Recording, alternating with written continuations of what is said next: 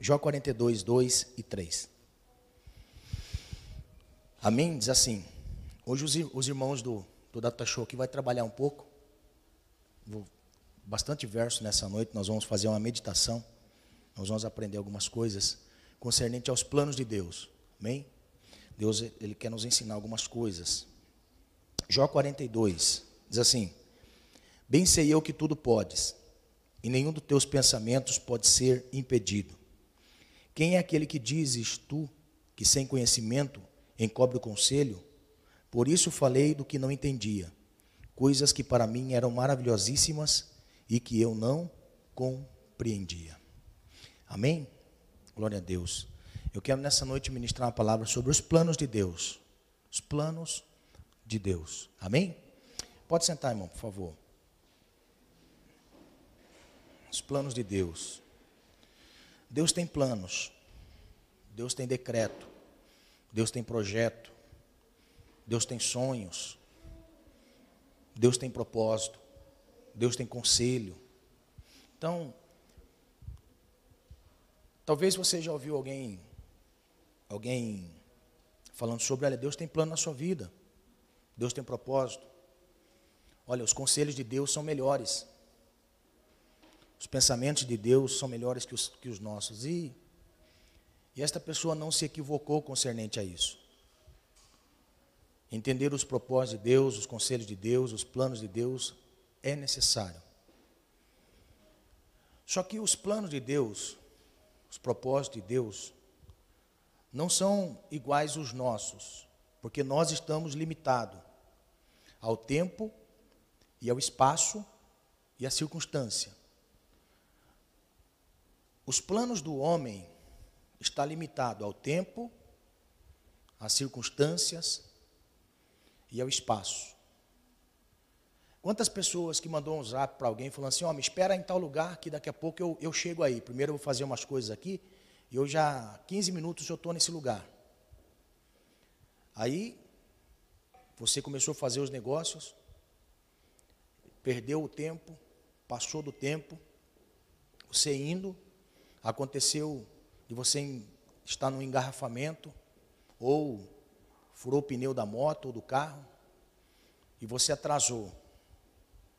Você fez um plano, você traçou um plano, mas o seu plano se frustrou devido à circunstância, ao tempo, ao espaço.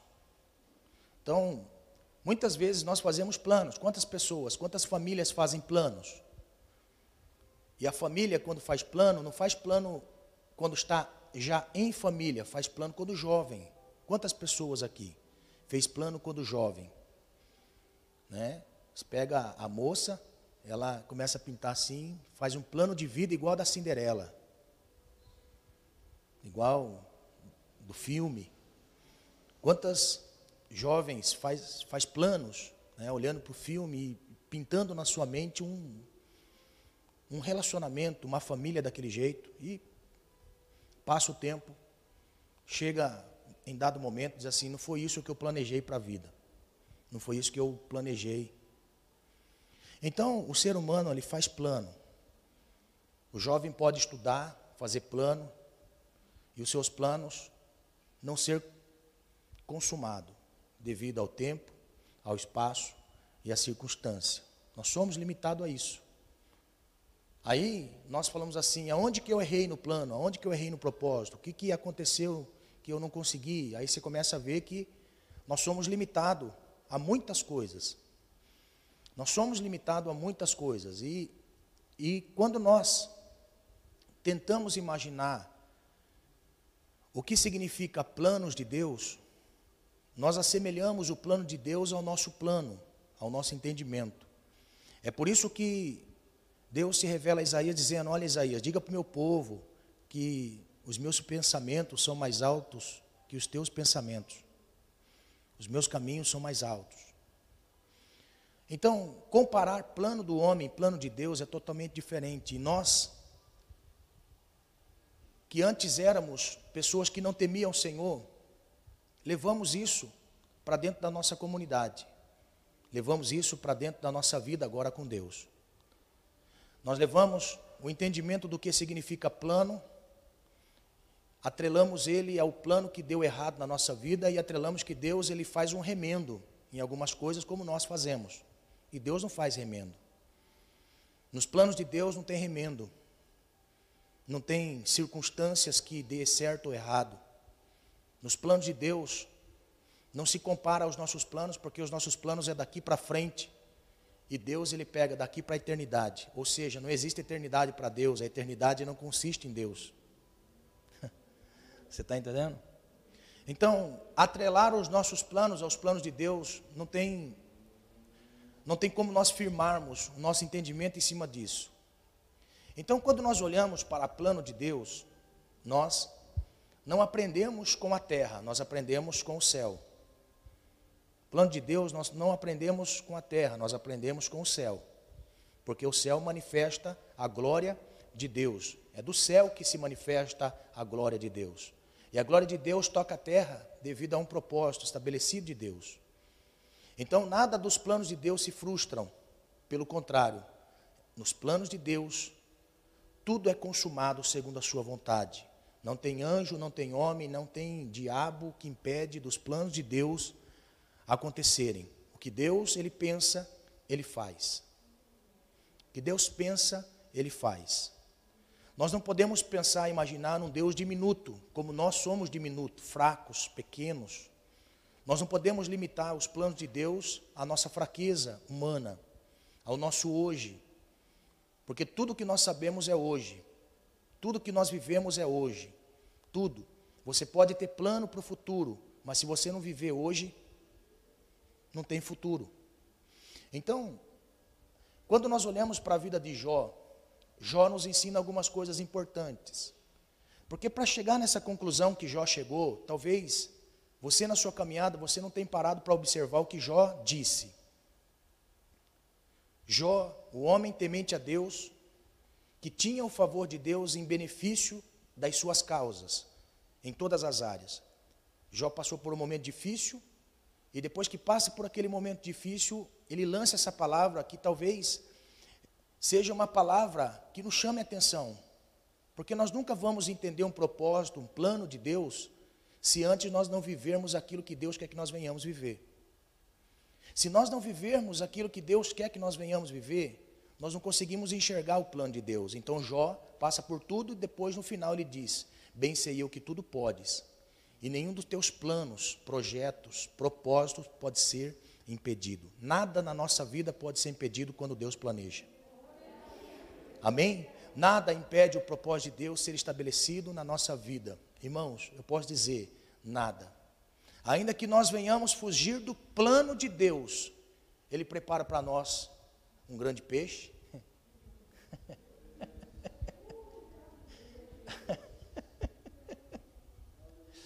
Ai, meu Deus. Deus prepara um, um, vento, uma tempestade. Então, nada impede. Então, eu quero falar sobre o plano de Deus. O plano de Deus não se baseia naquilo que eu entendo, se baseia na onisciência de Deus. Deus é onisciente. Deus não sabe o que vai acontecer, Deus não sabe o que aconteceu daqui para trás. Apenas como nós. Deus sabe o que vai acontecer daqui para frente. E esta ciência de Deus não é ninguém que o aconselhou, esta ciência de Deus vem porque toda ciência, entendimento, sabedoria provém dele. Ele é a fonte de todo conhecimento, de todo entendimento, de toda sabedoria, de toda ciência. Deus é onisciente. E pela onisciência de Deus, nós conseguimos entender que os planos de Deus são perfeitos. Nada de Deus está por acaso na vida. Quando nós olhamos o plano de Deus, nós temos que perguntar: do que se trata o plano de Deus? O plano de Deus não se trata apenas no nível humano, neste nível humano nosso. O plano de Deus é muito mais abrangente. O plano de Deus abrange alguns mundos. Este mundo que nós vivemos é o mundo da humanidade. Depois deste mundo animado, composto por homem, animais, mundo inanimado, os vegetais, os minerais, o universo. Todos estes mundos, em seus exércitos, são seres criados devido à ciência de Deus. Deus criou por causa de um propósito. Tudo tem um plano e um objetivo da sua criação. Quando nós olhamos que o plano de Deus a, e a sua decisão são eternas e as coisas são passageiras. Os planos de Deus não está limitado apenas nesse cronos, nesse mundo físico que se acaba, mas nas coisas eternas. Apocalipse capítulo 4, verso 11 diz: Digno és o Senhor de receber glória, honra, poder, porque tu criaste todas as coisas e por tua vontade são e foram criadas. Todas as coisas que nós vemos em criação foram criadas devido a um plano e um propósito de Deus. Plano e propósito de Deus.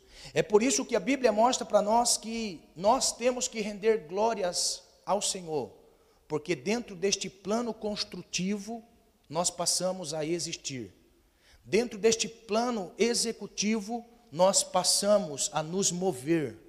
Dentro deste plano espiritual, que somos nós espirituais, nós passamos a existir em Deus. Por isso nós devemos dar honra, glória, domínio e majestade ao Senhor, porque Ele criou para um propósito. Se você não conhece as linguagens do mundo inanimado, quando a Bíblia diz no Salmo 14, os céus manifestam a glória de Deus. Agora, olha só que incrível. O firmamento anuncia as obras das suas mãos. Esta palavra anunciar é tributar a Deus a honra devida. Então, cada ser neste universo que é criado como estrela, bilhões e bilhões de estrelas nascem e morrem, passam a existir e deixam de existir.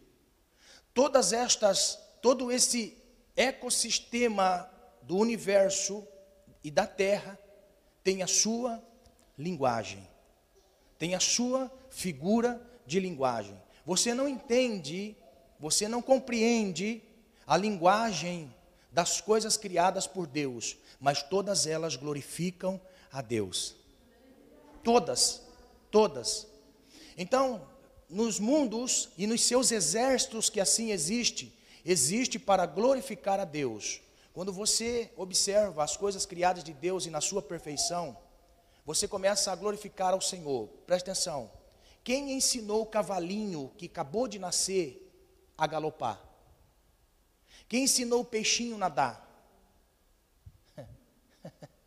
Quem ensinou o passarinho a voar? Você está entendendo? Então, todas as coisas que foram criadas foram criadas por causa de um plano e de um propósito. Então, Deus planejou criar o mundo e sustentar de forma providencial. Deus não cria e deixa ao léu. Deus não cria alguma coisa para deixar de existir. Por quê? Porque todas as coisas se sustentam no mundo que vivem. Todas as coisas se sustentam no mundo que vive.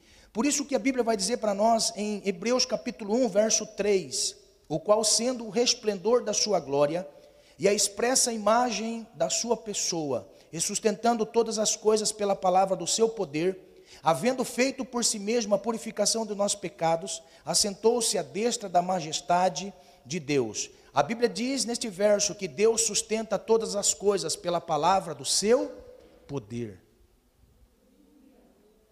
Irmão, se você entender aonde nós estamos situados, neste globo terrestre, você vai dizer assim: como pode a Terra existir no meio do nada? Saindo desta atmosfera, a Terra, a Terra está dentro do nada, dentro do ermo. Não existe, não existe figura sustentável neste universo se não for a poderosa mão de Deus. Amado, se a Terra inclinar 5 milímetros para a esquerda, para a direita, para cima ou para baixo, nós somos consumidos pelo calor do sol ou pela ausência dele. Tudo que nós estamos vivendo neste globo terrestre existe a mão de Deus sustentando. Por isso, é um plano de Deus a criação dos luzentes e há o sustentar de Deus a todas estas coisas. A Bíblia diz para nós em Isaías 42, verso 5, diz assim: Assim diz Deus, o Senhor que criou os céus e os estendeu e formou a terra e a tudo quanto produz, que dá respiração ao povo que nela está e ao espírito que andam nela. Deus criou todas as coisas e sustenta todas as coisas segundo ao seu plano, ao seu propósito. Todas as coisas que existem, existem por causa de um propósito. O plano de Deus para a contínua sustentação da criação inclui cada detalhe de cada acontecimento. O Salmo 139, o Salmo 139, verso 16. Eu e você somos criados. A pergunta é: como nós somos criados no ventre de nossa mãe? Como que nós somos criados no ventre da nossa mãe? Você consegue imaginar um ser microscópico, um ser microscópico, que ao ovular no ventre de uma mulher, passa a formar este ser perfeito que é você. Aleluia! Aleluia! Um ser que, com auxílio de um instrumento, é possível vê-lo, sem é impossível. Ovular no ventre de uma mulher e se formar os ossos, os nervos, a pele, a massa cefálica, que é o cérebro, os pulmões, o coração, que é a máquina vital que nós temos no nosso organismo. E que ao passar a sua criação, o salmista no Salmo 139, ele vai dizer no verso 16: Os teus olhos viram o meu corpo ainda informe, e no teu livro todas as coisas foram escritas, aos quais iam sendo dia a dia formadas, quando nem ainda uma delas havia. E quão preciosos são para mim, ó Deus, os teus pensamentos ou os teus planos. Aleluia! Aleluia! Quando nós estamos sendo gerados no corpo de nossa mãe, nós não existimos. Mas a Bíblia diz que Deus, ele forma os ossos no ventre da mãe, dá vida a um ser invólucro que ainda não existe. Aleluia! e que de uma forma tão graciosa forma eu e você. Aleluia. Irmão, você conseguiu, você está conseguindo entender a grandeza de Deus? A grandeza de Deus revelada dentro deste plano de Deus para a nossa existência. O plano de Deus para a nossa existência, quando ainda informe no corpo de nossa mãe. Quando nós olhamos para o plano de Deus para a nossa subsistência no corpo de nossa mãe, Deus prepara todas as coisas de forma a nada nos faltar. Irmãos, preste atenção, olhe só. Como você consegue tentar imaginar uma criança sendo formada no ventre da mãe, que é apenas uma bolsa d'água e não morre afogado?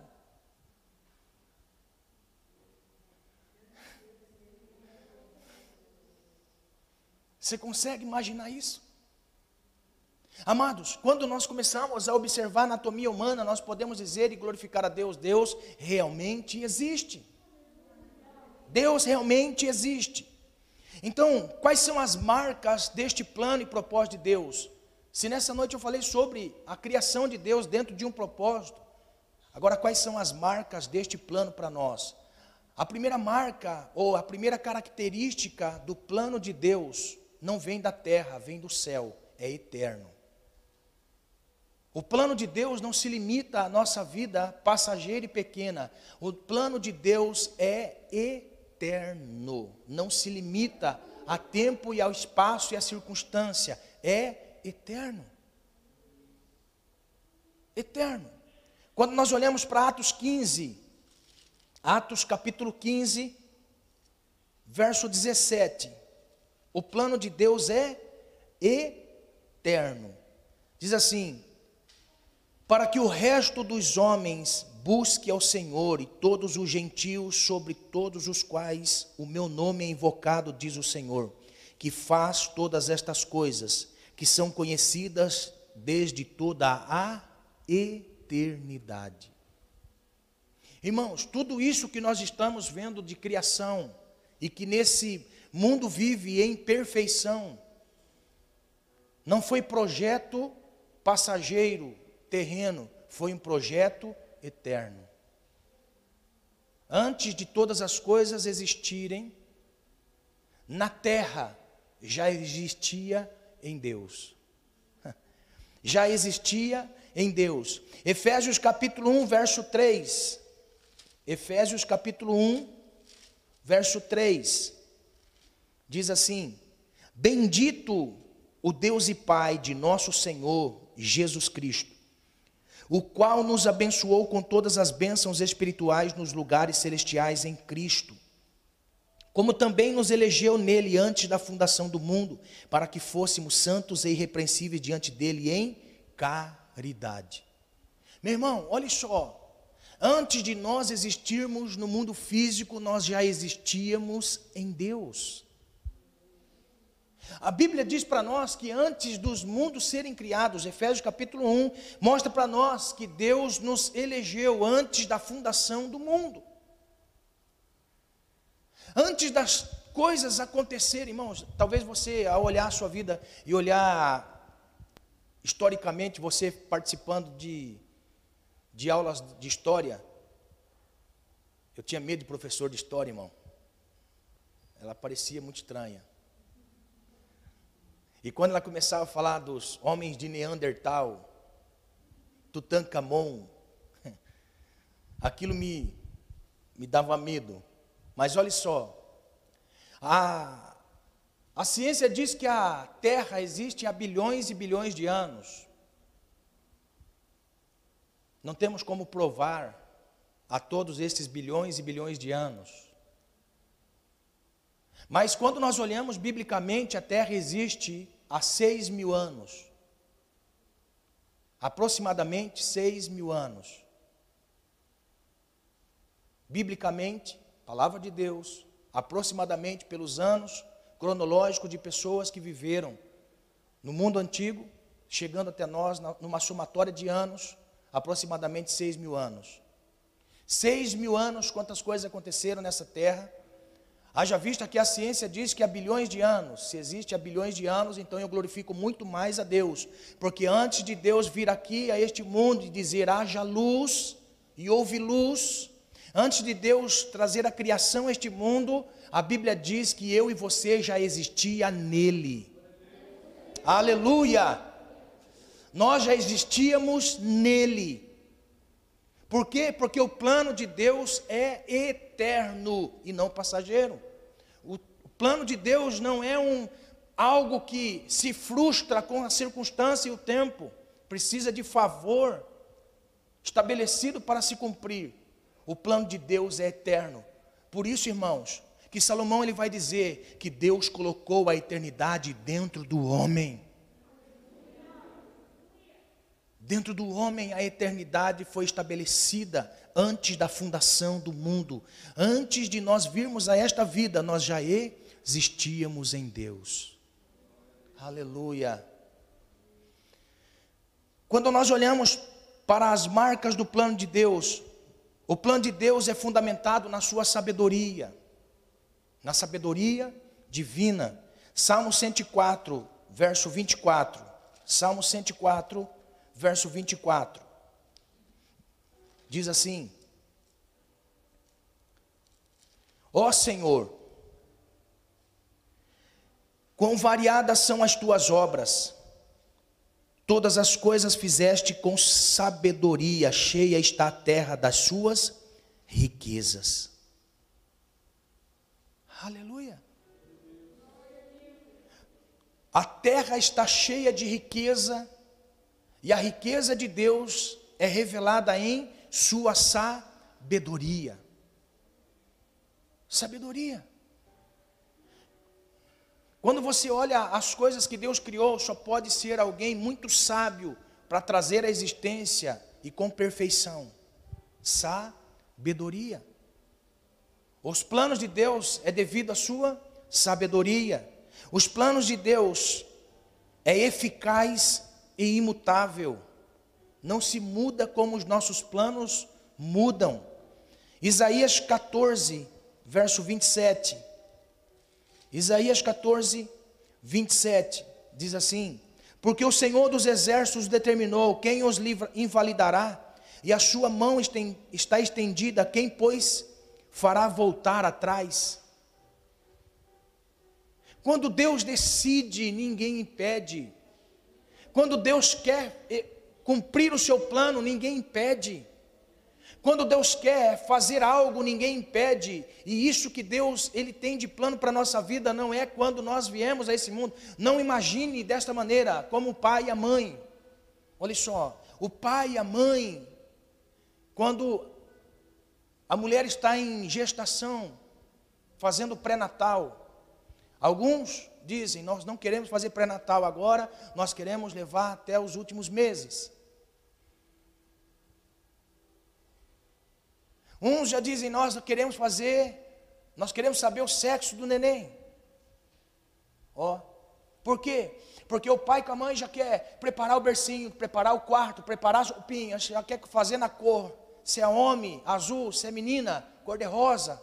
Não sei de onde criaram, mas cor-de-rosa é para menina, azul é para menino. Fazem a festa para revelar o sexo da criança. Ó. Aí o pai com a mãe, na gestação, está dizendo assim: o que, que vai ser? Menino ou menina? Ai, não sei. Se for menino, vou fazer o quê? Se for menina, vou fazer o quê? Começa a fazer, começa a ter pensamento que vai ser o filho. Vai ser jogador de bola, vai ser médico, vai ser, não é? Nunca vai ser o que nós somos, né, irmão? Já percebeu? Os pais nunca planejam para o filho aquilo que nós somos realmente na vida, não é? Planeja, vai ser médico, vai ser doutor, vai ser isso. Aí vai ser quem? O Fernando, normal, não vai ser. Está entendendo? Olha só. Agora você imagina, irmãos, presta atenção, você imagina Deus se Deus fosse como homem, que está sendo formado lá, criança no ventre da mãe, Deus ficasse, e agora o que vai ser dele? Vai nascer, eu tenho que ter um plano para a vida dele, eu tenho, que ter, eu tenho que cuidar dele, eu tenho que direcionar ele, eu tenho que salvar ele, eu tenho que ter um plano. Irmão, você imagine Deus assim? Não. Antes de nós nascermos no dentro da nossa mãe, Deus já estabeleceu um plano para a nossa vida. Antes de nós nascermos, Deus já estabeleceu um plano para a nossa vida. Por quê? Porque Deus, em sua sabedoria e ciência, sabia o que iria acontecer conosco, viver conosco. Porque o plano de Deus é eficaz e imutável. Quantas pessoas que nasceram frutos de um estupro? Quantas famílias tentaram abortar a criança? Quantos pais vivendo em um caos social por força do ambiente que vive? Talvez foram forçados a viver em circunstâncias que a criança veio prematura. E quantas pessoas tinham tudo para dar errado na vida, irmãos? Existem pessoas que tinham tudo para dar errado na vida. Pessoas que, que jogaram os filhos ao léu, ao mundo, e tinha tudo para dar errado. Aí alguém fala assim: este, este, fulano não vai dar nada na vida, este fulano não vai ser nada na vida, esse fulano aí vai ser mais um delinquente, esse fulano é isso, esse fulano é aquilo. Aí os planos de Deus. oh, como eu gosto dessa palavra, os planos de Deus Aleluia. Os planos de Deus, o mundo, o menino estava no lixo, no fracasso. Esse menino estava no mundo do crime, ou seja, estava à volta do mundo do crime. Mas esse menino tinha um plano de Deus. Você está entendendo? Você está entendendo? Aí esta criança, ela, ela começa a desenvolver no ambiente que está vivendo, e de repente essa criança se torna um instrumento de Deus, tanto na sociedade como para o reino. A gente fala assim: é, Deus tinha um plano na vida desse moço. Por quê? Porque o plano de Deus não é remendo, o plano de Deus já é pré-estabelecido. Deus sabe o que cada um vai viver na vida, o que cada um vai ser na vida. Já está pré-estabelecido. Quando Deus quer operar, ninguém impede. Esse não dá nada, não dá nada até conhecer o plano de Deus. O dia que conhecer o plano de Deus, ele vai ver que Deus, ele é alguém que não muda, pode tentar impedir, mas não muda o plano que ele tem para a vida. Porque o plano de Deus é imutável. O plano de Deus é absoluto e abrangente. O plano de Deus é absoluto. Ou seja, Deus não precisa de nada exterior para executar o seu plano, é absoluto. Deus é absoluto. A Bíblia vai mostrar para nós, Romanos capítulo 11. Romanos capítulo 11. Glória a Deus. Diz assim, verso 34. Diz assim: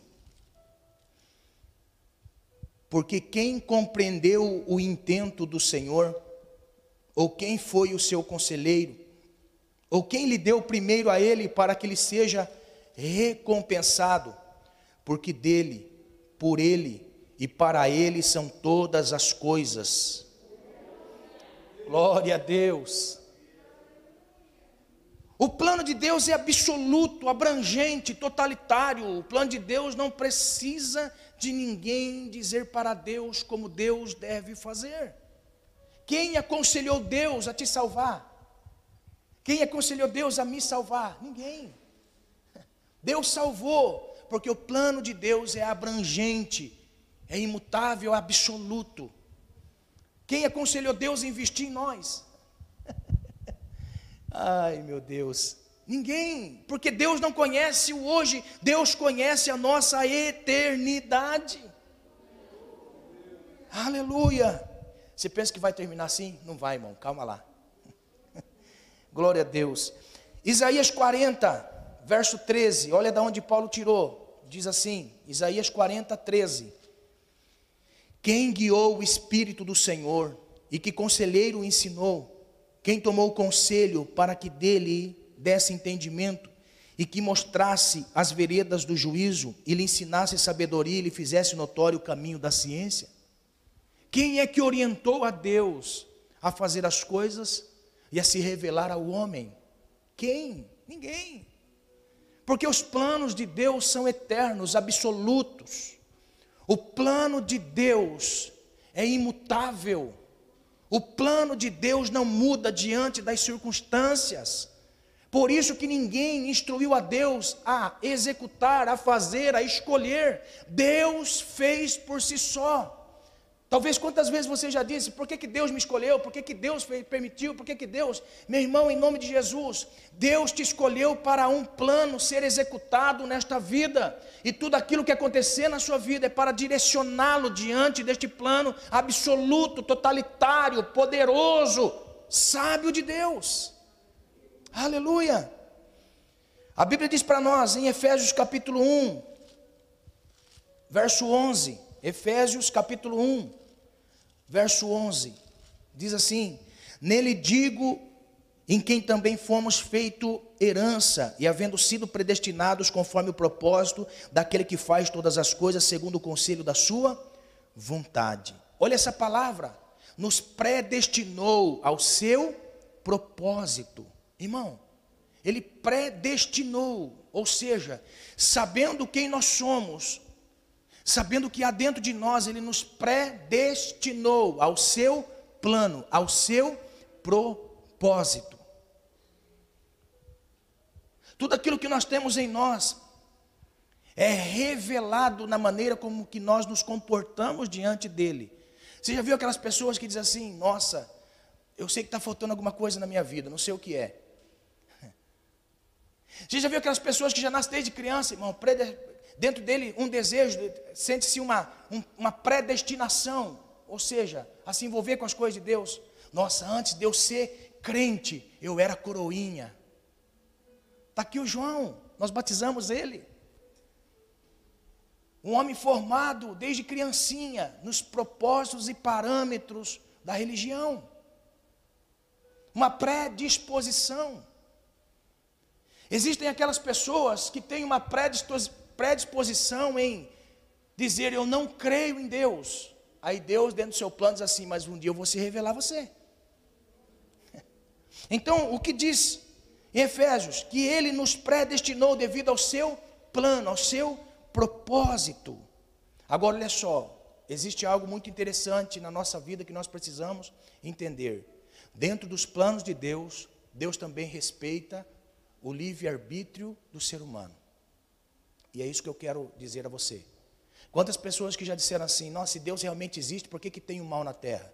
Tem o mal por causa da escolha de cada indivíduo. Cada indivíduo é responsável pelas decisões que ele toma na vida. Deus tem um plano, Deus tem um propósito pré-estabelecido. Aceito eu ou rejeito eu. E Deus respeita isso. Se tem algo dentro do plano de Deus, estabelecido para o ser humano, e que Deus respeita, é o livre arbítrio. Deus nunca vai querer que ninguém o sirva à força. Deus não vai querer que ninguém o receba à força. Esteja em sua presença à força. Agora, olha só, Deus não criou o pecado. Deus deu a disposição do homem em observá-lo, atentá-lo, aceitá-lo, deixar o plano dele acontecer na sua vida. Nós podemos aceitar ou rejeitar. Agora, olha só, no céu, na eternidade, tinha um ser que optou, dentro de um egoísmo pessoal, individual, único, Deus não criou o pecado, o pecado é a essência de rejeitar o plano de Deus. Ele disse: Eu vou me assentar no trono acima de Deus, eu não quero Deus como Deus. Então, pela sua escolha, Deus o rejeitou.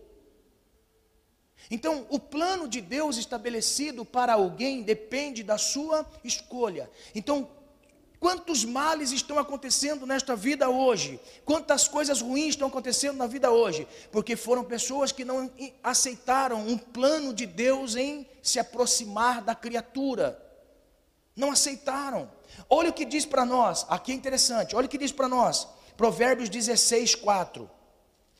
Provérbios 16, 4. Diz assim: o Senhor fez todas as coisas para os seus próprios fins, e até o ímpio para o dia do mal. O que é que Deus está dizendo? O que é que o sábio Salomão está dizendo? Ele está dizendo assim: Deus ele criou todas as coisas. Aí para parafrasear aquilo que ele trouxe de luz na sua sabedoria, ele diz: se Deus criou todas as coisas, o ímpio também foi criado para um propósito. Ou seja, Ninguém é ímpio pela vontade de Deus. Ninguém é pecador pela vontade de Deus. Ninguém peca porque Deus quer que a pessoa peque e sofra o seu pecado. Não. O sábio Salomão diz para nós que a impiedade, todo pecado que gera impiedade, haverá um dia de sofrer julgamento. Por quê? Porque rejeitou o plano de Deus. O plano da existência de Deus em sua vida. O rejeitou e o reservou para um dia que todos aqueles que não aceitaram o plano de Deus para a sua vida sofrerão consequências do seu desprezo segundo o plano de Deus. Por isso que o sábio Salomão diz: até o ímpio Deus criou, para ser destinado para com a ira de Deus.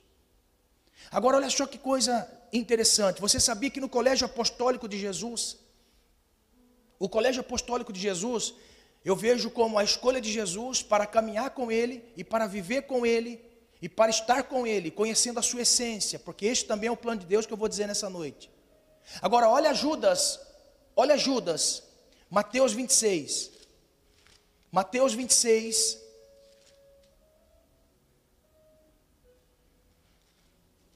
Mateus 26, 24 diz assim: Em verdade, o filho do homem vai, como acerca dele está escrito. O filho do homem vai caminhar segundo aquilo que já tinha um propósito, um plano pré-estabelecido. Ele vai para cumprir um plano e um propósito. Este momento era o momento da ceia. Era o momento onde estavam reunidos para a última ceia. Para aquele momento de instituição daquilo que nós temos como Novo Testamento. A ceia do Senhor. Jesus estava sentado com os doze. Até o momento, o colégio apostólico de Jesus estava completo. Aí, neste momento, Jesus diz assim: Olha, agora, como está escrito, que o filho do homem vai agora cumprir um propósito, um plano que já está pré-estabelecido. Tem que acontecer. Ele vai dizendo: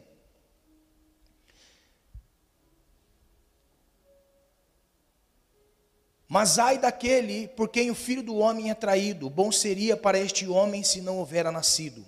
E respondendo Judas, o que o traíra, disse: Porventura sou eu, Rabi? E disse: Tu o dissestes. O sábio Salomão diz que Deus ele permite os ímpios viverem conforme as decisões das suas escolhas. E cada escolha fora do plano de Deus culmina em um julgamento de atitudes e obras. Neste momento aqui nós temos um colégio apostólico formado e Judas, no seu coração, já tinha como trair Jesus, sair deste meio por vontade própria. Não quero viver o plano de Deus, não quero estar no plano de Deus. Pelo contrário, eu vou vender Jesus. A Bíblia diz que ele vai e vende Jesus, sai da mesa e vende. Irmãos, qual foi o final de Judas? Por sair do plano e do propósito que Deus tinha. Irmãos, isso aqui é uma, é uma, é uma discussão. Quantas pessoas dizem, não, Judas só cumpriu um propósito de Deus, nasceu para morrer na sua impiedade. Eu não acredito nisso. Talvez vai levar um tempo para que eu possa aceitar que Deus criou Judas para destiná-lo ao inferno. Eu acredito que Deus criou todas as pessoas diante de um plano e propósito. Se errar, há um arrependimento e desse arrependimento ao perdão. Eu acredito nisso. Eu acredito que se Judas tiver, não tivesse ido para o deserto, por quê? Porque o deserto é lugar de demônios, anacorese, lugar de demônios. O deserto é lugar onde as pessoas estão propensas a serem enganadas. Pela ânsia de ter a vida, eles escolhem a morte, porque é melhor morrer do que estar passando por aquela tribulação, por aquele momento de aflição, solidão e perturbação espiritual. O que ele fez de errado foi se isolar no deserto. Porque se ele faz como Pedro, como também errou, eu acredito, irmão, que a misericórdia do Cristo seria sobre a vida de Judas. Eu acredito nisso. Mas há uma discussão teológica em cima disso. Então, olha só, quando nós olhamos para isso, nós temos que o plano de Deus é para condenar e salvar. Devido à escolha humana, somos nós quem decidimos viver um propósito ou rejeitar um propósito, viver o plano de Deus ou rejeitar o plano de Deus. Talvez se você está vivendo algo na vida e você fala assim, nossa, parece que só dá errado para mim as coisas, nada dá certo na minha vida, sou infeliz. Reveja os planos de Deus para a sua vida. Talvez você já disse, eu não sei por que, que eu nasci, será que eu nasci é, com alguma coisa? É, só dá errado para mim. Você só usa essas palavras, você só usa as palavras de que você está condenado por, pela situação que você vive. Deixa eu lhe dizer uma coisa: viva o plano de Deus e tenha paz no seu ser interior. Viva o plano de Deus, irmãos.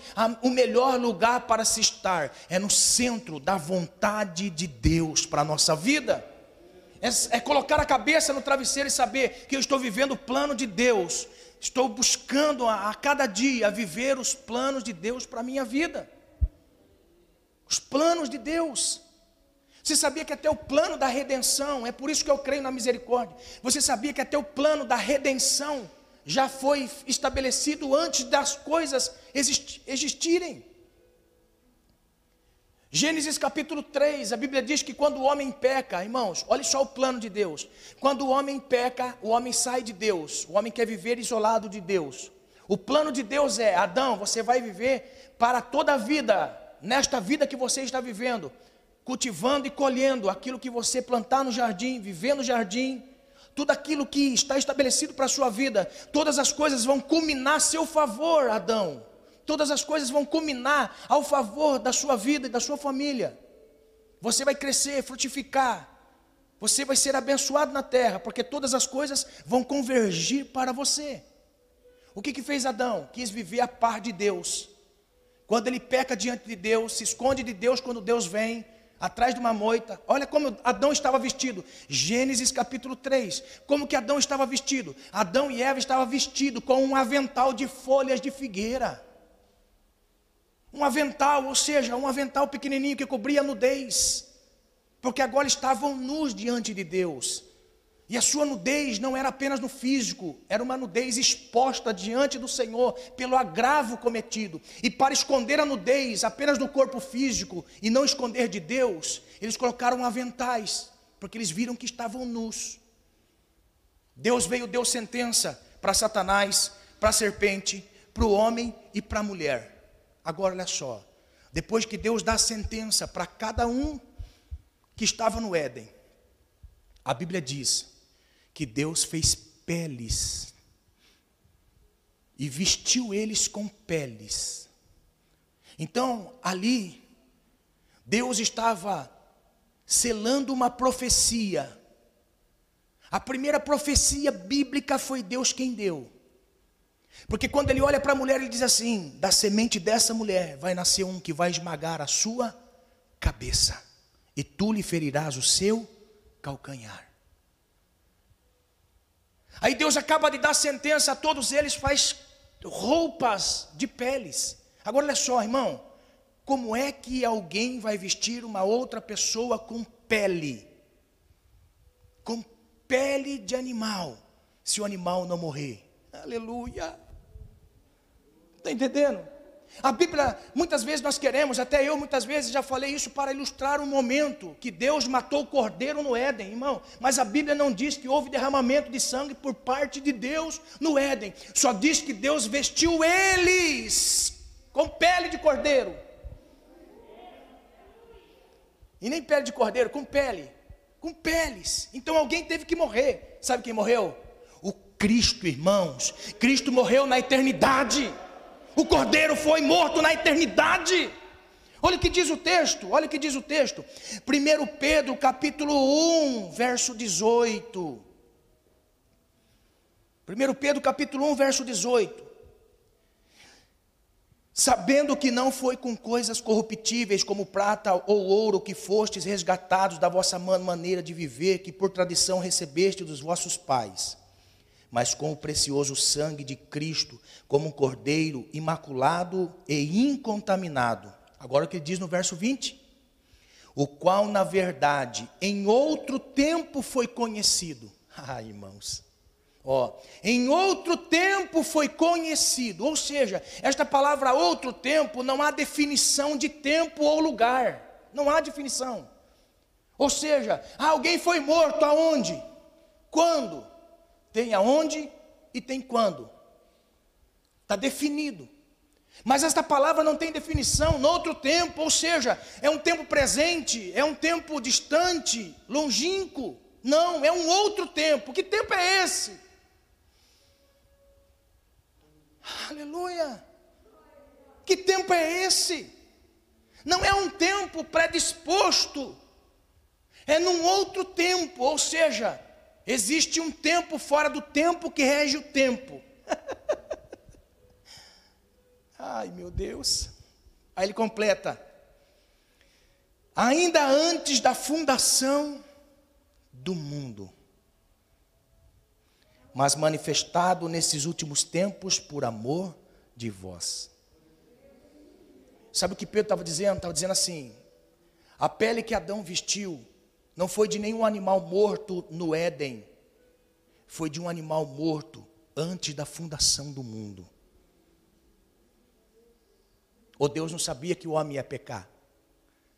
Ou será que Deus, quando viu o homem que o homem pecou, Deus fala assim: agora o que, que eu faço? Qual é o plano B? Qual que é o plano agora? Agora o que, que eu faço? Ei, irmão, Satanás pegar Deus, Deus tira da manga, ó. Satanás pensou assim agora, ó, tá vendo? Me expulsou daí, Senhor. Olha o que eu fiz com a criação aqui. Deus fala assim: ah, seu besta, tá aqui, ó, a pele do cordeiro que foi morto antes da fundação do mundo.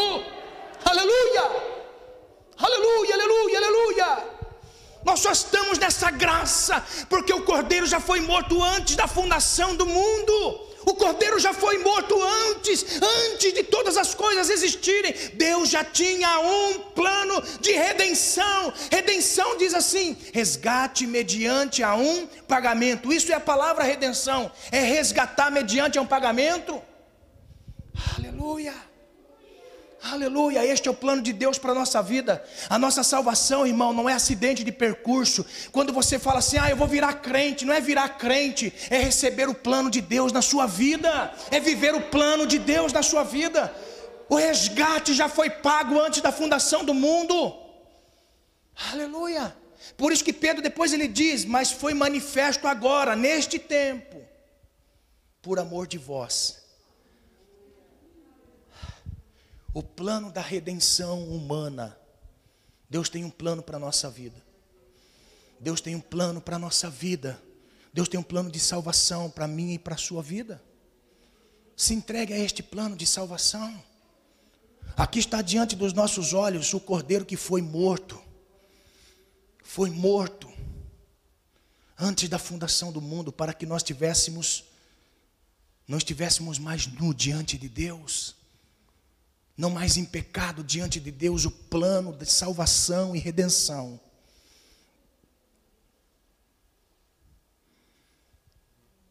Quando nós entregamos os nossos caminhos ao Senhor, agora olha só, que aqui que eu quero enxergar um ponto importante. Ao passo que nós nos entregamos a esse plano, ao passo que nós entregamos a nossa vida a Deus neste plano, nós temos que entender algumas coisas. Nós somos imperfeitos, nós somos pessoas que se habituou no pecado e vivendo no pecado, precisam agora passar a regenerar a sua alma e levar a sua alma em obediência ao Senhor. Aí você pergunta assim, pastor, como que Deus faz? Deus tem um plano. Deus tem um plano. Aleluia. Deus tem um plano. Irmãos, Deus tem um plano para purificar a nossa alma. Deus tem um plano. E nada do que acontece na nossa vida acontece por acaso.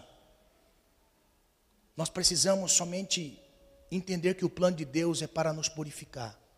Primeira coisa que eu entendo no plano de Deus para a purificação da nossa vida após a nossa salvação. Após nós sermos salvos, aceitar o plano de Deus, nós precisamos nos purificar. Isso se chama processo de santificação. Todas as nossas obras em pecado acompanham a todos nós depois que estamos em Cristo. O perdão da afronta diante de Deus foi perdoado. O pecado de Adão em nós como herança foi perdoado, mas passo dia após dia agora num processo de santificação. Existem dois processos na Bíblia de santificação: o imediato e o progressivo. O imediato é quando nós aceitamos o plano da salvação. Deus nos perdoa e dá para nós o acesso a uma graça que nós não conhecíamos. Ao passo deste processo de santificação, agora uma regeneração na alma, processo de santificação progressiva. Irmãos, você me vê hoje posso dizer para você, sou melhor do que alguns anos atrás. E se Deus me der a oportunidade, eu vou ser melhor daqui para frente. Se Deus me der graça, eu vou ser melhor daqui para frente. Porque isto é um processo de santificação. Olha o que diz a Bíblia. Deus tem um projeto de santificação para nós. E este projeto de santificação é progressivo. 1 Tessalonicenses capítulo 4, verso 3. Porque esta é a vontade de Deus. Deus tem um plano e é manifesto a sua vontade.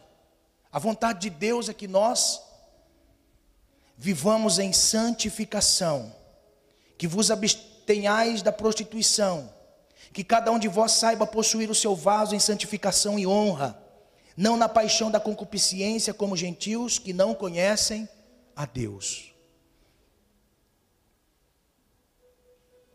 Tiago vai dizer para nós que o processo de santificação é uma comunhão entre irmãos. Ele diz: sem a comunhão e a santificação, não veremos o Senhor.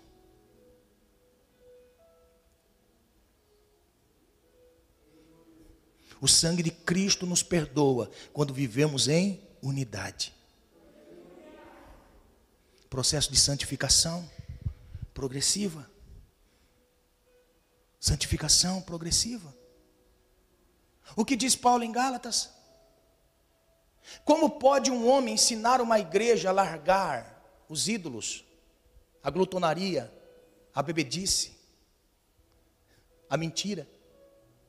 Como pode um homem ensinar uma igreja? Porque Paulo escreveu a igreja da Galácia, e a igreja da Galácia precisava ser orientada no processo de santificação. Se o processo de santificação não fosse necessário, Deus não permitiria as escritas que ficariam de fora os cães, os homicidas, os parricidas, os sodomitas. Ficaram de fora do reino.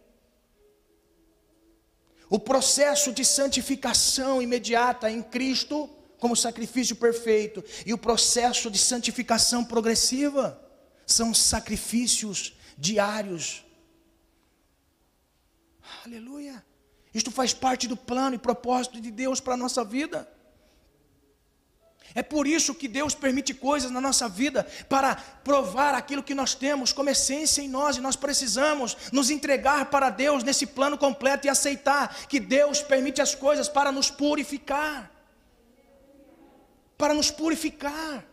É por isso que eu entendo, irmãos, que às vezes o cara é tão chucro, tão chucro, tão chucro, que casa com uma outra tão chucra, chucra, chucra. E os dois ficam chucrando junto. Quando conhece o plano de Deus, um deixa de ser chucro e ser tratado por aquele que é chucro.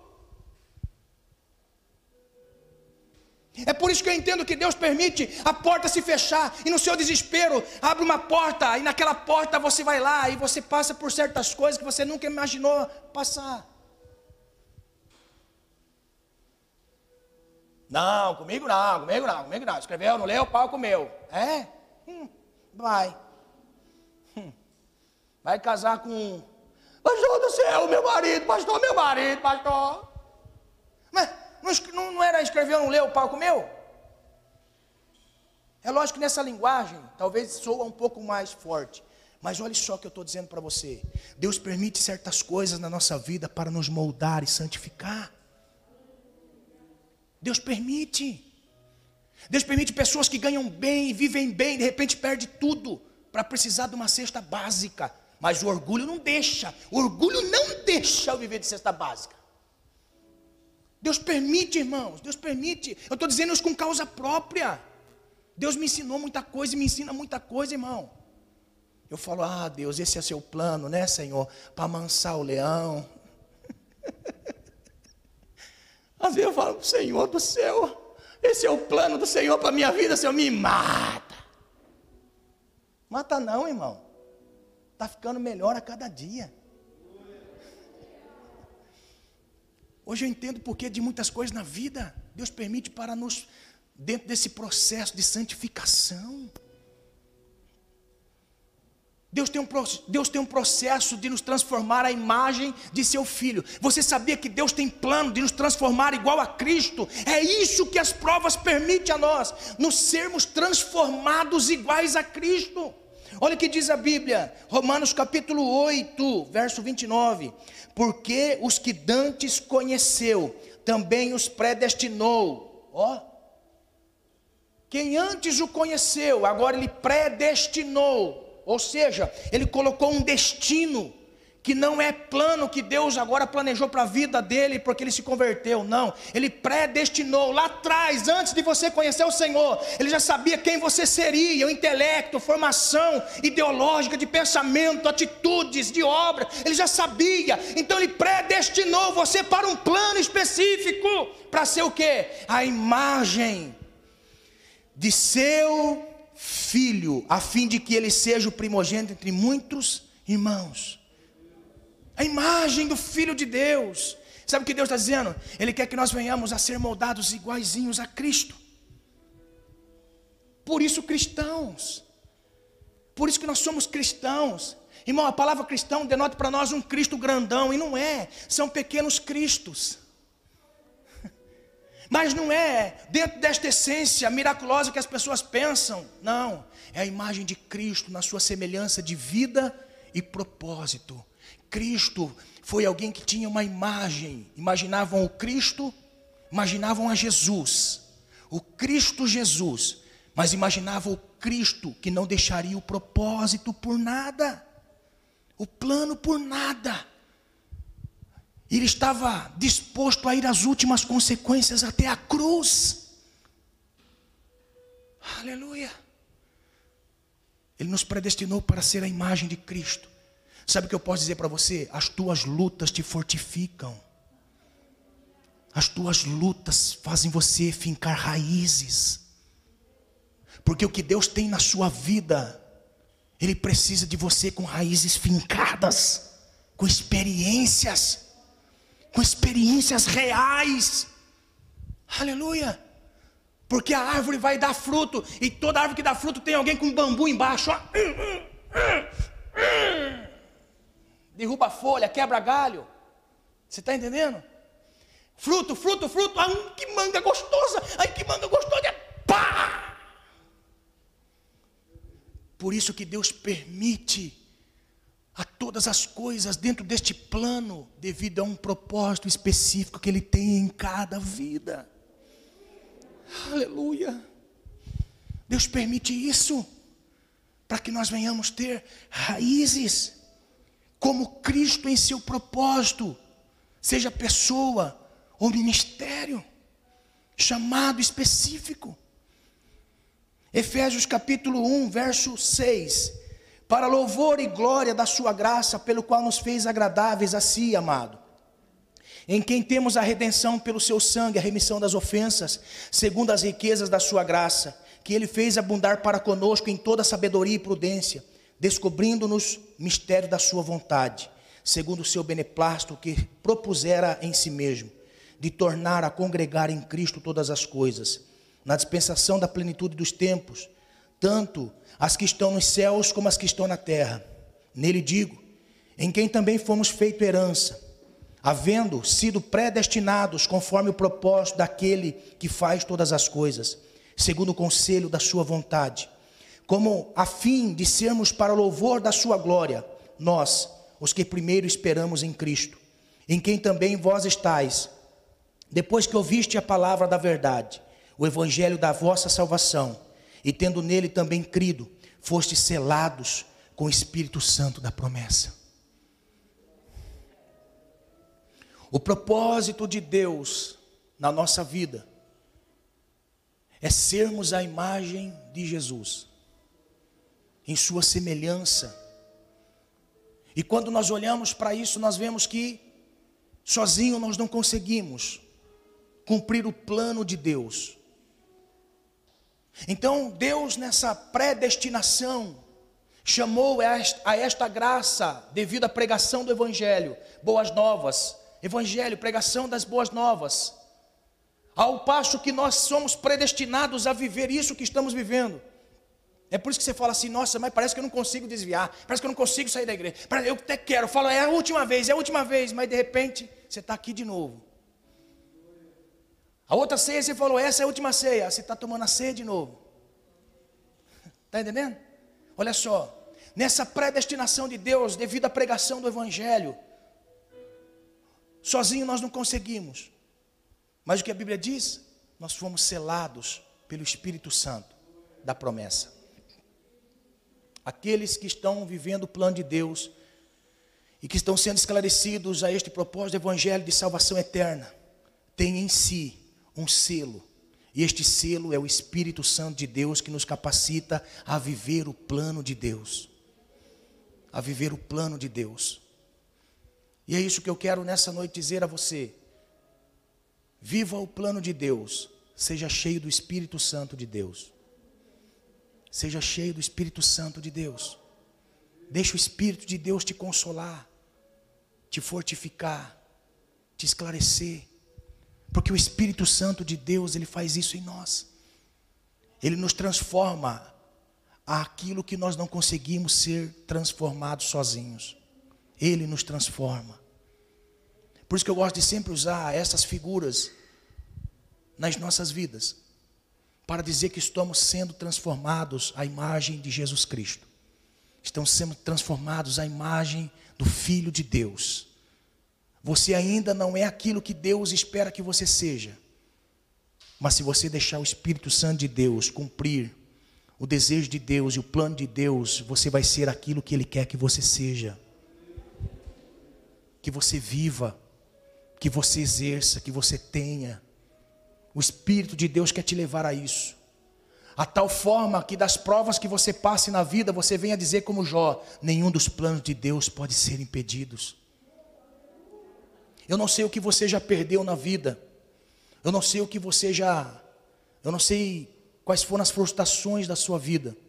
Eu não sei quais foram os momentos da sua vida que você, olhando para você, não acreditava em você. Mas tem um Deus que acredita em você e tem um plano na sua vida, Ele vai executar na sua vida. Deixa Deus ser Deus na sua vida, deixa Deus trabalhar na sua vida, deixa Deus ser Senhor na sua vida, deixa Deus ser Deus na sua vida, deixa, deixa Ele ser Deus. Não queira viver você, não queira viver você, você mesmo, seus planos. Não seja senhor dos seus planos, porque quem quer ser senhor dos seus planos é escravo do pecado. Não queira ser senhor dos seus planos, dos seus objetivos. Você vai ser escravo do pecado. Aleluia. Deixa o Senhor ser Senhor da sua vida. E você vai viver tudo aquilo que Ele tem para você. Não é mensagem triunfalista. É mensagem de convicção. Deus quer que você seja. Neste ambiente que vivemos de liberdade. Deus quer que você seja aquilo que Ele quer que você seja que você professe a sua fé no ambiente que você está, que você seja luz no ambiente que você está, que você seja alguém diferente no meio das trevas. Isso nós não conseguimos, quem faz isso em nós é Deus, é o Espírito de Deus. Ele quer iluminar você de tal forma que as pessoas vejam a luz de Deus em você. Não seja senhor da sua vida, Deixa o Senhor ser Senhor da sua vida, você vai ver a diferença que vai ter na sua vida. Pastor, como que eu faço isso? Se renda aos planos de Deus. De quê? Confesse diante de pessoas que você é crente, que você serve a Deus, pelas suas obras, pelo seu trato, pela sua vivência, pelo seu dia a dia. Deixa o plano de Deus tocar a vida das pessoas que estão à sua volta. Deixa as pessoas ver o brilho de Deus em você. Não esconda o brilho de Deus dentro de uma caixa de sapato, do medo de não ser recebido no ambiente aonde você está. Por causa de uma promoção, você deixa princípios bíblicos. Por causa de um status, você deixa princípios bíblicos, entra na conversa fiada, na conversa mentirosa dos ímpios. Que o Espírito de Deus possa nos levar à essência dele que o Espírito de Deus possa, porque nós não conseguimos, irmãos. Nós não conseguimos. Por isso que Deus, no plano da nossa vida, Ele enviou o Espírito da promessa e nos selou com o Espírito da promessa. Você tem o Espírito Santo? Você tem o Espírito Santo? Tem, você tem o Espírito Santo? Pastor, qual é o ministério do Espírito Santo? É me convencer que eu estou errado e Deus está certo. Esse é o ministério do Espírito, é nos convencer de que nós estamos errados e Deus está certo. Aleluia. É nos convencer do pecado, do juízo e da justiça. A forma com que eu me visto, com que eu trato, com que eu falo, revela se eu estou sendo dirigido pelo Espírito. E é isso que ele nos confronta. Ele está dizendo: deixa eu ser senhor da sua vida, deixa eu ser dominador da sua vida, deixa eu iluminar aqueles que estão à sua volta para atraí-los também à salvação, ao propósito de salvação. Você acredita nisso? Se coloque de pé e nós vamos orar para encerrar. Pastor, não entendi a mensagem. Você vai poder ouvir lá na sua casa, sentado. Faça uma oração, debruce em cima deste vídeo. Deixa Deus nos pormenores mostrar para você. Deixa pormenores. Atente para aquilo que Deus falou conosco nessa noite. Deus quer nos levar a uma excelência, irmãos. Deus quer nos levar a ser melhores.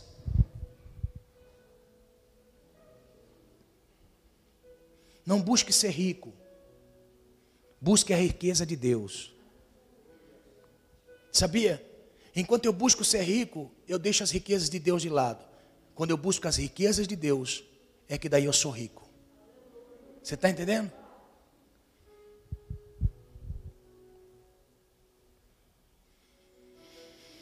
Todas as coisas contribuem para o bem. Todas as coisas contribuem para o bem daqueles que são chamados pelo seu decreto, pela sua vontade, pelo seu propósito. Todas as coisas contribuem para o bem. Se isto hoje está doendo em você, é para o seu bem. Quantas vezes o pai e a mãe batem? Ele fala assim: Isso aqui é para o seu bem, não é? Ou alguém repreende o filho porque não ama? Não. O pai que repreende o filho é porque ama demais. Isso aqui é para o seu bem. Por isso que Paulo vai dizer em Romanos 8, em um período da igreja em que eles não estavam entendendo o porquê de tanta perseguição. Aí o apóstolo Paulo escreve: porque todas as coisas contribuem para o bem daqueles que amam a Deus e que são chamados pelo seu decreto. Se alguém perguntasse assim, mas Paulo, todo mundo está sofrendo, ele, ele iria dizer, mas meus filhos, entenda, vai ter uma igreja no século 21 em que eles vão ter tudo, tudo, tudo, tudo na vida e vão reclamar de Deus, vão murmurar de Deus. Os mimimis, os mimizentos vão abandonar a fé porque ninguém deu a paz do Senhor. Então a história de vocês vai motivá-los a permanecer na fé. Eles eram, eles morriam nas arenas. Eles morriam trucidados e comidos por leões. Tem um testemunho só no livro de John Fox, Os Mártires do Coliseu. Um testemunho, ó, soltaram, colocaram lá dentro uma família, o pai, a mãe e uma criancinha, dentro da, da arena para ser espetáculo aos Herodes. E naquele ambiente ali, os leões foram soltos, o pai com a mãe. O pai debruçou em cima da mãe, a mãe debruçou em cima da criancinha pequenininha. O leão veio, catou o pai catou o pai, e um pegou um braço, outro pegou uma perna e trucidaram o pai. A filhinha, pequenininha, dizendo assim: Mamãe, estou com medo, mamãe, estou com medo. Sabe qual foi o conselho da mãe? O conselho da mãe não foi: Vamos sair da igreja. Não, o conselho da mãe foi isso, filhinha, daqui a pouquinho nós vamos encontrar o papai no céu. Você está entendendo? Aí alguém podia dizer assim, mas Paulo, por que é que todo mundo está passando isso? Ele está dizendo assim, porque todas as coisas contribuem para o bem daqueles que amam a Deus e que são chamados pelo seu decreto. Vocês vão ensinar a igreja do século 21. Aleluia! Aleluia! Não deixe o plano de Deus por qualquer coisa. Fique, permaneça no plano de Deus.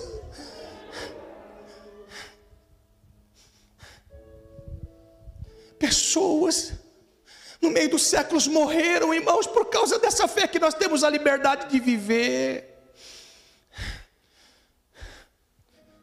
Nesse mesmo livro de John Fox, leia. Ele tem dois: o livro Mártires do Coliseu e o livro dos Mártires. Leia.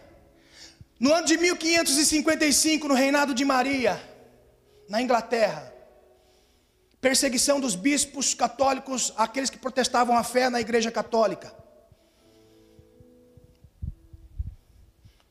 A Inquisição era tamanha que as pessoas eram levadas para as piras e ateado fogo em seus corpos, por causa da fé em Cristo, não da fé na igreja, da fé em Cristo.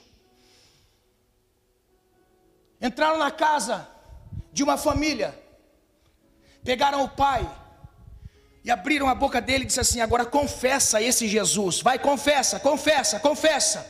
Abriram a boca dele, desconjuntaram a mandíbula, desconjuntaram, abriram a boca. Um soldado veio, pegou na língua dele e arrancou a língua dele. E diz: Agora confessa esse Cristo. Pegaram o pai sem a língua, amarraram ele ao pé de uma árvore, pegaram uma mulher grávida. Pegaram uma mulher grávida, amarrou a mulher grávida na árvore pelos cabelos.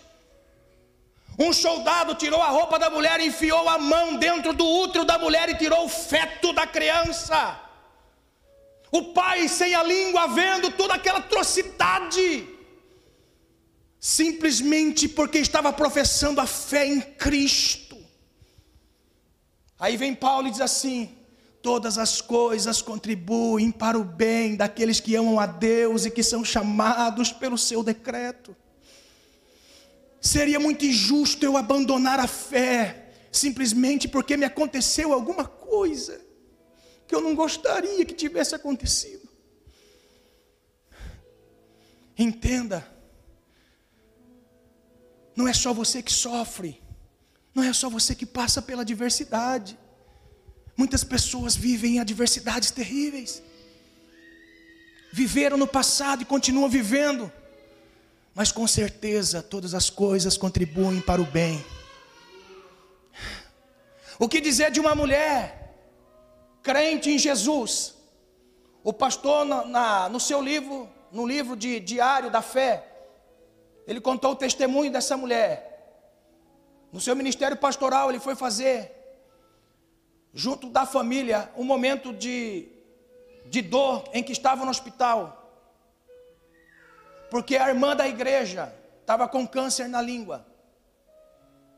A língua cresceu na boca dela por causa do tumor que não fechava a boca, aquele cheiro ruim. E naquele dia fizeram a reunião, os médicos fizeram a reunião com a família para tirar a língua dela. O médico explicou o caso diante dos familiares. E aquele momento ali, o médico diz: Olha, a senhora quer dizer alguma coisa nesse momento? Serão as suas últimas palavras.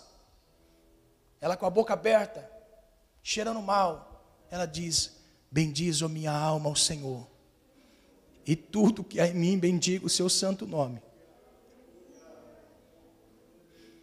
Aí vem Paulo e diz: todas as coisas contribuem para o bem daqueles que amam a Deus e que são chamados por causa de um plano e um propósito. Tudo que você passa hoje será motivação para alguém amanhã. Tudo que você vive será motivação para alguém amanhã. Nada do que nós passamos na vida passa sem acaso. Tudo que nós vivemos na vida tem um propósito, tem um plano. Tudo que nós vivemos na vida tem um plano. Imagine, irmãos, Jó enterrou dez filhos, dez filhos no mesmo dia, o velório, dez caixões. Jó apodreceu, ficou meses podre, sem nada na vida, sem família, de toda aquela prova terrível que ele passou em todas as áreas. Veio Deus e disse para ele algumas verdades a respeito de Jó e de quem Deus era. Aí Jó no capítulo 42, no verso 2, ele diz: Bem sei eu que tudo podes, e nenhum dos teus pensamentos pode ser impedido, nenhum dos teus planos pode ser impedidos. Nós precisamos rever, irmãos, sair deste culto confrontado pelo Espírito Santo e dizer: Senhor, cumpra em mim o teu propósito, cumpra em mim o teu plano. Eu não sei com o que, que eu posso contribuir no teu reino, eu não sei de que maneira eu posso contribuir no reino do Senhor. Eu não sei se sou eu que vou evangelizar, não sei se eu vou orar, não sei se eu vou contribuir, mas eu quero, Senhor, estar envolvido no teu plano. Eu sei que eu nasci por causa de um plano do Senhor, e eu sei que todas as coisas culminam para a glória do Senhor. Só abra os meus olhos, desvenda os meus olhos para uma realidade da vida. e que não termina aqui, a nossa vida continua para a eternidade, porque tudo que nós vivemos aqui, se vivemos com Deus, estaremos com Deus. Se eu viver sem Deus e regrado aos meus próprios entendimentos e planos, também a eternidade será distante de Deus. Esta vida é apenas um ensaio para aquilo que será eterno. Essa vida é apenas um ensaio para aquilo que será eterno. Então viva esta vida em nome de Jesus, viva esta vida envolvido no plano de Deus de uma forma ou de outra. Nunca negue o nome do Senhor, leve o nome do Senhor por atitudes, por obras, por evangelho, por palavra, atitudes no reino, em nome de Jesus. Em nome de Jesus. Viva o plano de Deus para a sua vida em nome de Jesus. Ufa. Curva a sua cabeça por favor. Senhor, eu só ministrei a tua palavra. Me perdoe, Senhor, se no impulso das minhas emoções eu usei palavras que não era para ter falado. Mas tudo que eu falei nesta noite foi a tua palavra.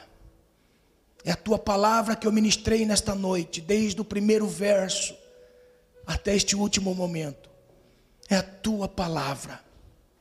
Eu não consigo fazer nada, Senhor, até porque a palavra do homem não tem poder para nada. A palavra do homem não tem poder para nada, é uma palavra que cai por terra. Mas, Senhor, a tua palavra não volta vazia, mas antes fará tudo o que lhe apraz. É a tua palavra, Senhor, que foi exposta nesta noite. Os planos do Senhor, ó Deus, os planos do Senhor, nós precisamos vivê-los. Ajuda-nos, Espírito Santo. Ajuda-nos, Espírito Santo. Estamos cansados de viver a nossa vontade. Estamos cansados de viver os nossos planos, os nossos objetivos. Estamos cansados de viver, Senhor, aquilo que nós queremos. Ajuda-nos a viver em santidade, em temor, em obediência. Espírito Santo, ajuda-nos a viver no Senhor. Estamos diante da mesa do Senhor. O maior testemunho para a nossa vida de que tem como ser melhor. Que tem como ser melhor. Leva-nos, Senhor, a este lugar. Leva-nos a este lugar no Senhor. O lugar da excelência. O lugar da excelência, este lugar de revelação. Este lugar de revelação, Senhor. Leva-nos a este lugar, Pai, a viver o teu coração, a tua vontade Leva a tua igreja, Senhor, leva-nos a viver, Senhor, a tua vontade, a conhecer o teu coração, a viver o Senhor. Ajuda-nos, Pai querido, em nome de Jesus, a ser esposos melhores, esposas melhores, pais melhores, filhos melhores. Ajuda-nos, ó Espírito Santo, nós não somos, nós precisamos do Senhor. Ajuda-nos, Senhor. Ajuda-nos, Pai. Ajuda cada um de teus filhos a viver a excelência do Senhor. Em nome de Jesus. Em nome de Jesus.